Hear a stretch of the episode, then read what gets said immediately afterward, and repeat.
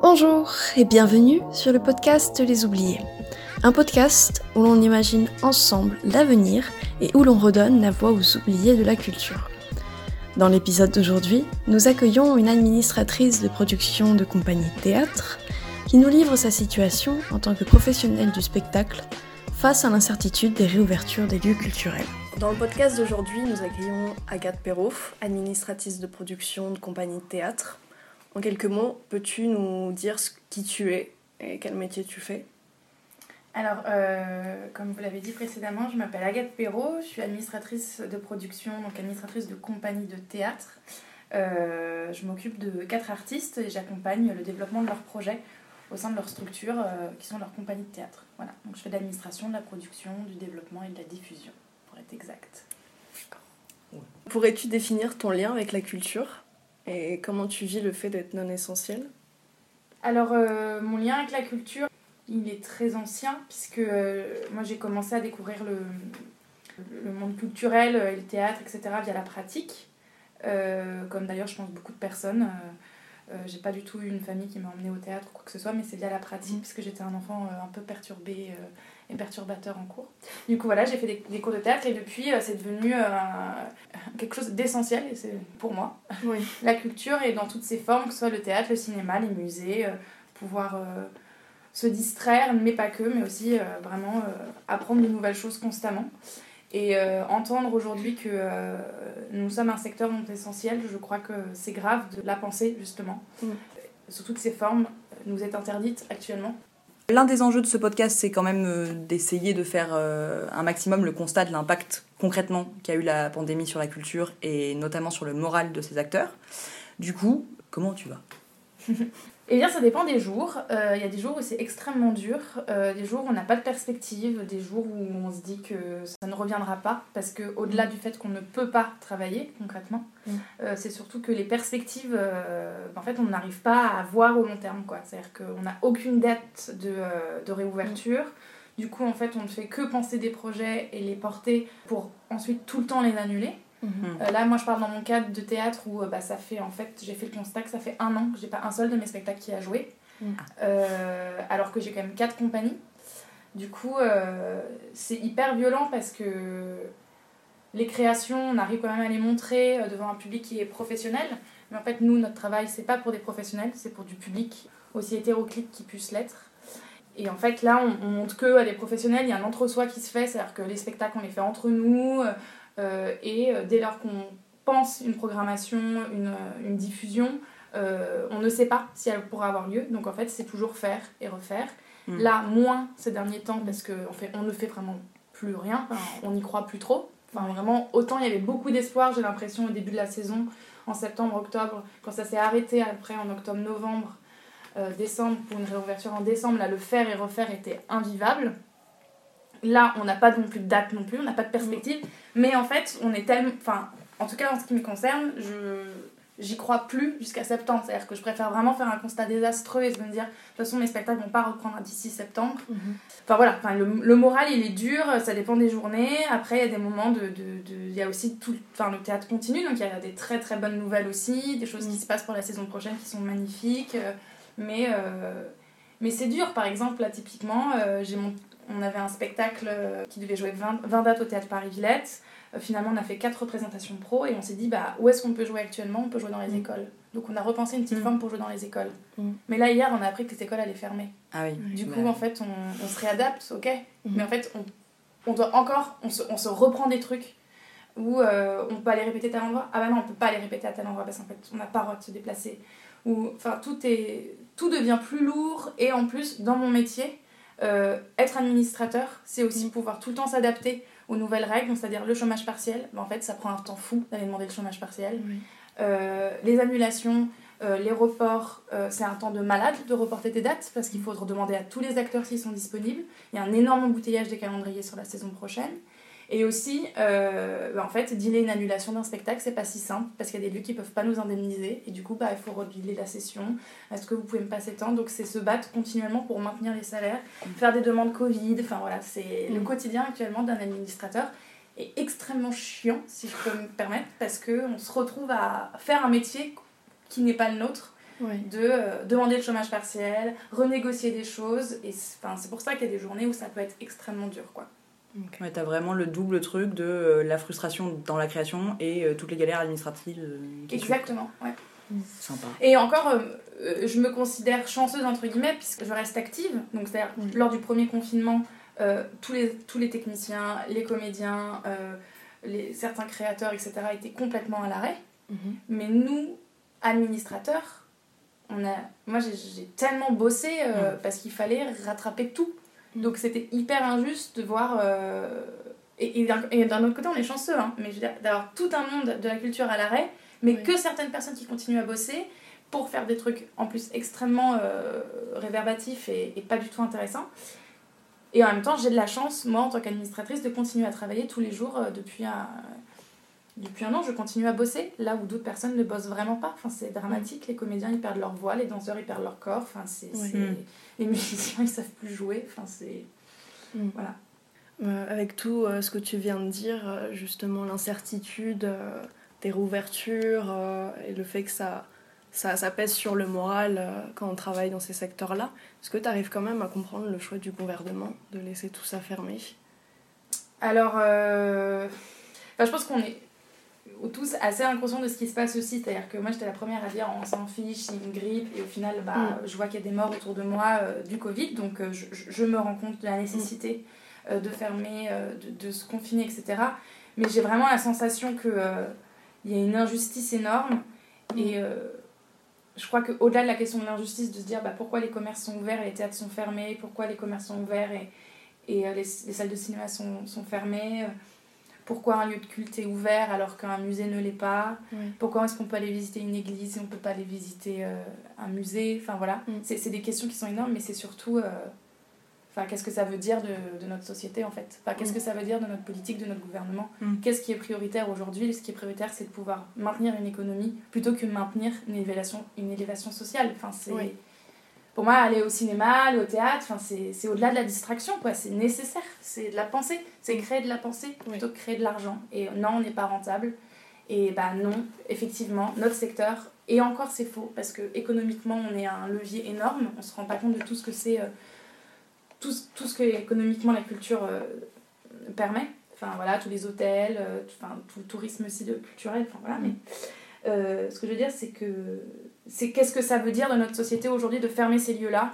Mm. Euh, et, je, et, je, crois que c'est la question qu'il faut qu'on se pose et c'est la chose qui j'espère, va vraiment nous faire permettre de poser des questions individuellement et collectivement, de se dire, bah, ok, on a été confinés, mais là, ça fait un an, euh, j'ai pu acheter euh, à Noël mes super chaussures, mais par contre, aller profiter d'un vrai moment de, de grâce mm. à l'opéra ou au théâtre ou, voir un vrai bon film qui nous fait vraiment du bien, mm. bah ça, ce n'est plus possible. Et, et j'ai peur aussi de l'impact de l'après, quoi. Mm. Maintenant, aujourd'hui, c'est tellement simple de, de voir un, un film que j'ai peur que les gens n'aillent même plus au cinéma, tellement c'est simple, en fait, de, de regarder chez soi, via Netflix, façon. Mm. Et, et en vrai, je me demande s'il faudrait pas arrêter de mettre tous nos films sur les plateformes, là, en ce moment, pour vraiment faire blocus. Enfin, c'est des, des, des, vraies questions. Mais en vrai, c'est un des points qu'on a abordé dans le podcast juste d'avant, du coup qui effectivement, euh, la personne qu'on a interviewée disait, mais le vrai risque, parce qu'il y a beaucoup de gens qui sont passés du coup par euh, des captations, par des choses sur, euh, sur Internet, etc., pour essayer quand même de faire vivre bah, ce que eux créent, ce qui est assez logique. Mm. Mais en vrai, le risque, c'est que les gens se disent, ok, bah, en fait, c'est possible de voir du théâtre, de voir des concerts, de voir des expositions sur notre portable. Sans bouger de chez soi, est-ce que j'ai... Est-ce que vraiment... y aller vraiment, y retourner donc c'est sûr que la réouverture, elle fait un peu peur euh, pour ça. Bah, c'est euh, l'adaptabilité. On est des humains tellement adaptables. Enfin, dans le secteur de la culture, je crois qu'on est hyper adaptable. Quoi. Voilà, bah, ok, on ne peut pas jouer là, on va jouer dans les collèges, on va jouer dans les lycées, on va faire des captations, on va repenser les choses et tout. Mais jusqu'où? Et le cinéma, ouais, c'est un vrai, c'est une, une, vraie question. Après, je pense que les vrais cinéphiles, ils continueront à aller au, cinéma. Mais euh, le public aussi qu'on essaye de toucher, c'est pas que celui des, des avertis et des juridiques de ça, quoi. Mm. Euh, ça fait quelques fois qu'on aborde le sujet des théâtres occupés et des manifestations euh, du monde de la culture. Bah, d'ailleurs, en arrivant, il y avait une manifestation devant le nouveau théâtre, je crois qu'il s'appelle comme ça, si je ne me trompe pas. Est-ce que toi, tu y participes Et qu'est-ce que tu en penses? Alors moi, je, j'ai beaucoup fait de manifestations, Mm. beaucoup participé à ça, mais malheureusement les occupations de théâtre, j'ai pas pu m'y rendre. Euh, bon, parce que j'avais un spectacle qui jouait en, en représentation professionnelle et aussi parce que j'avais euh, tout simplement énormément de travail. Oui. Donc je pouvais pas me permettre de prendre euh, un- une, une après-midi pour aller euh, soutenir les occupations. Et c'est d'ailleurs c'est vraiment dommage, je culpabilise d'ailleurs même un peu. Euh, mais voilà, c'est toujours le même problème, c'est qu'en fait moi je, je peux, enfin si je suis pas au bureau et que je vais occuper un théâtre, bah, je mets une compagnie, un artiste en danger, donc je, Mm. je peux pas non plus faire ça. Oui. Euh, après les manifestations complètement, et ma manière de participer à moi, si elle n'est pas physique euh, sur place, elle est via les réseaux. Mes amis ne font pas de théâtre, Mm. euh, ne sont pas dans le monde de la culture, enfin sont moins euh, sensibles à ça, Mm. et euh, j'ess- j'essaye de me faire relais, dans le sens où bah, je mets tous les jours, enfin tous les jours, je mets à jour euh, la météo des, des théâtres occupés. Mm. Pour que les gens comprennent et que ce soit pas qu'un acte de nous, d'entre-soi, de théâtreux, de- d'occuper des théâtres, mais non, non, en fait, il faut que les gens soient au courant de ce qui se passe parce qu'en fait, le média ne le, ne le dit pas. Enfin, Mm. Personne ne parle qu'il y a quand même là, actuellement, 60 théâtres occupés en France. Euh, tout le monde s'en fout. Enfin, euh, si, ils disent euh, c'est dangereux quand même avec Covid. Oui, c'est c'est dangereux, voilà. L'occupation n'a pas tant d'impact que ça, euh, et, et du coup, il faut maintenir, il faut continuer, etc. Mais euh, voilà, moi j'essaie de me faire relais plus sur l'actualité et tout, si je peux pas m'y rendre. Et euh, les manifestations, oui, complètement. Mais de toute façon, on nous, on nous crache dessus, les manifestations. Ce qui était très drôle, c'est qu'on en a fait une place de la Bastille pour justement cette histoire de réouverture, non-ouverture du 15 décembre. Oui. Et le gouvernement, en tout cas la préfecture, ne croyait tellement pas à la, à la mobilisation des intermittents du spectacle qu'ils n'avaient pas sécurisé le, le- la place de la Bastille. Donc en fait, les, les voitures pouvaient continuer à, à circuler. Euh, alors que normalement, à n'importe quelle manifestation, on est censé, euh, enfin la préfecture de Paris en tout cas, est censée euh, bah, rendre le, le- le lieu inaccessible aux voitures pour que la manifestation puisse bien se dérouler. Mais en fait, il n'y a même pas eu ça quoi. Enfin, alors qu'on a prévenu qu'on allait faire une manifestation, mais c'est vraiment pour vous dire à quel point euh, j'ai l'impression que ça n'a pas d'impact et c'est grave en fait. Enfin, Mm. C'est grave que euh, que- que- qu'on n'en parle pas. euh, donc oui, je soutiens, euh, pour répondre à la question, je soutiens les manifestations et les occupations, même si j'aimerais pouvoir m'y rendre plus souvent. Ça prouve quand même bien que les l'opinion publique c'est vraiment euh, c'est les gens de la culture qui essayent de sauver leur truc euh, tout seuls entre eux. Alors les gens ont du mal à voir le message qu'il y a derrière j'ai l'impression. Ça fait deux trois fois que je discute avec des gens qui me disent euh, ouais bon ça va c'est les théâtres ils gueulent juste pour eux-mêmes. Et c'est un peu dérangeant quoi Alors moi, j'ai peu de, de, de personnes qui pensent ça. Après, euh, ceux qui sont qui pratiquent pas tant ça, j'ai l'impression qu'ils qu'ils réalisent pas en fait. Oui. Et de toute façon, je pense que c'est irréalisable quand on n'y est pas. Enfin, moi, c'est irréalisable de savoir euh, comment un étudiant aujourd'hui peut être dans la difficulté de pouvoir suivre ses cours, Mm. euh, aller manger le midi, parce qu'en fait, on n'y est pas. Et en fait, je pense que pour des gens extérieurs, ils ne se rendent pas compte euh, qu'en fait, nous, c'est notre métier, ok Mhm. Mais c'est horrible de ne pas pouvoir euh, euh, montrer ce qu'on a à dire, en fait, parce que c'est de la... on a des choses à dire, en fait, Oui. et on ne peut pas. Je sais pas si les gens se rendent compte, ouais. Mais en tout cas, effectivement, c'est pas du tout leur priorité sur la shopping list, quoi. Enfin, je veux Non. dire, euh, Mais par contre, aller faire du shopping, justement, euh, ça, Ça, oui. est. Par rapport au discours qu'il y a eu mercredi dernier, Ouais. du président, sur la réouverture euh, annoncée pour la mi-mai, qu'est-ce que tu en penses et est-ce que tu y crois vraiment? Parce que ça fait plusieurs fois qu'on annonce euh, des réouvertures euh, depuis décembre et à chaque fois c'est décalé. Euh, alors moi non, j'y crois pas trop. Euh, Mm. Alors est-ce que je me protège euh, d'un faux espoir? Je sais pas trop, mais en tout cas j'y crois moyen. Mm. Euh, après je pense qu'on sera pas le, les théâtres seront pas le premier lieu culturel à réouvrir. Je pense que les musées ouvriront avant, peut-être les galeries, les choses comme ça. Donc je pense que ça va être step by step quoi. Mm. Euh, non j'y crois moyen. Après j'aimerais bien qu'on ait quand même un été où on peut profiter euh, de festivals en plein air et, et- et de choses. Oui. Euh, J'aimerais qu'on nous dise qu'il en est du Festival d'Avignon, puisqu'en fait c'est quand même le plus gros marché du théâtre français, enfin dire, et même européen. Il y a des gens en fait s'ils n'ont pas ce Festival d'Avignon cet été, c'est vraiment catastrophique. Mm. Euh, et on n'a toujours pas d'informations. On aimerait avoir des, des réponses claires et pas des Mm. oh peut-être mi-mai, euh, puis ça veut dire quoi les lieux culturels On est tous très différents, on fait tous un art extrêmement différent qui, qui demande des choses complètement différentes. Je crois plus pour ju- mi-juin, juillet quoi. Oui. ouais Et surtout qu'il a annoncé euh, que certains lieux culturels. Sans Oui, préciser ouais, lesquels. voilà, c'est jamais clair de toute façon. Ouais. Concrètement, t'attends quoi de, la suite? T'attends des décisions politiques, des aides particulières euh, Ouais.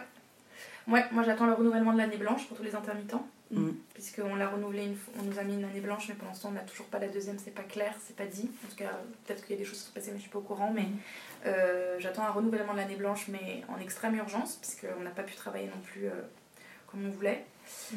Euh, J'aimerais qu'on porte un regard à tous les émergents, acteurs et metteurs en scène d'ailleurs, qui sortent d'école euh, ou pas, parce que aujourd'hui, si, vous êtes- enfin, si on n'est pas dans les petits papiers des théâtres, eh ben, on ne sera Mm. pas programmé parce qu'en fait, il n'y a plus de place dans les théâtres, il y a un embouteillage énorme. Mm.